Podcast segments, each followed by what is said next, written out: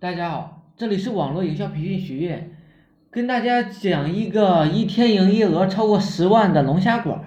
这个龙虾行业啊，之所以叫它大亨，所以是因为它目前在当地三家龙虾馆的平均每一天的营业额都是超过十万。这个数据在整个龙虾类的餐饮行业来说是一个神话。本来平时对龙虾特别钟爱的我。自从公司搬过去之后，我就算有了口福。在来到那家他们之后啊，平均每天都会去吃当地特色的小龙虾。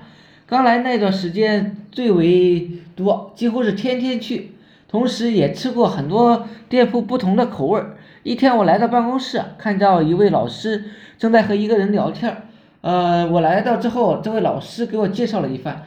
并且是非常神秘的跟我说，来的正好，这位是当地以龙虾生意做的非常好的一个老板，也是目前整个龙虾生意做的最火爆的。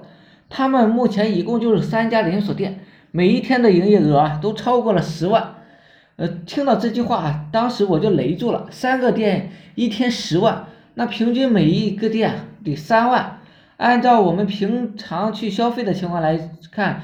一桌四五个人，大概也就是三五百，那不得平均一天得至少接六七十桌。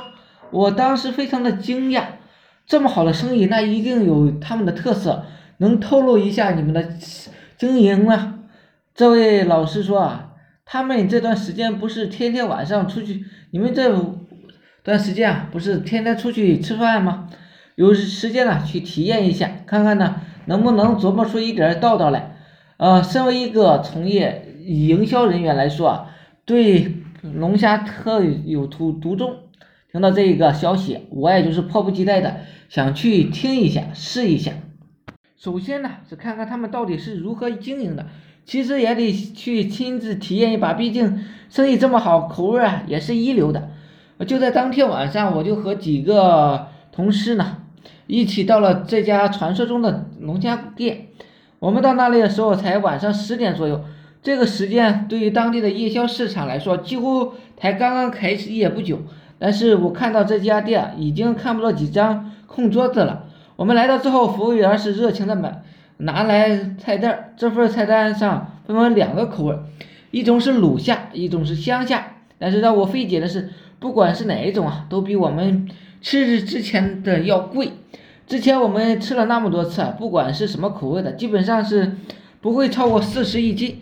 但是，这里居然要四十八一斤，这个价位对于我来说，是经常吃龙虾的老油条来说，就是没有一个很好的解释，我是受不了的。后来我就问这位服务员美女：“你们这家从龙虾有什么不同吗？为什么比我之前吃的都要贵呢？”她说啊。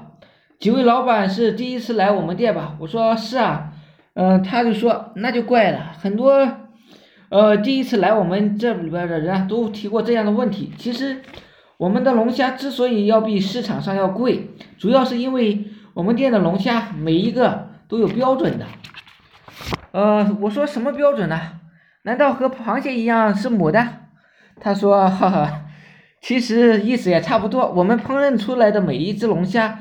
头部的虾黄都是非常饱满，正是因为这个原因，所以在龙虾选择的时候都是非常的严格，并不是每一只啊都能够被选中。我说还有这样的，他说是的，正因为如此，我们这家的龙虾店价格要比同行要贵一点点。我小时候吃龙虾就钓的很多，龙虾的公母我倒是能够分辨出来，但是这个虾黄饱满与不饱满是怎么分的？我还真不知道，服务员说这个就得问你我们老板了，这是他的秘密，我也想知道。我说那行，来只卤虾，呃，我看看是不是真有你们说的那么神奇。服务员说好的，嗯，几位老板稍等。后来来这里吃的时候，我就傻眼了，确实和服务员说的一样，每一只龙虾它头部都是的虾黄之后，都是满满的虾黄，这是啥逻辑呢？当时我们几个呀。还傻傻的把这个虾一个一个的放到盘里去比来比去，最后愣是没有看出什么共同点。后来第二天我再跑到办公室问这位老师，然后看看有没有什么透露的一些秘诀。结果很可惜，呃，这也可以理解，毕竟这是人家的金饭碗，怎么可能轻易的向外人透露呢？看到上面的例子，我你摸清了门路了没有？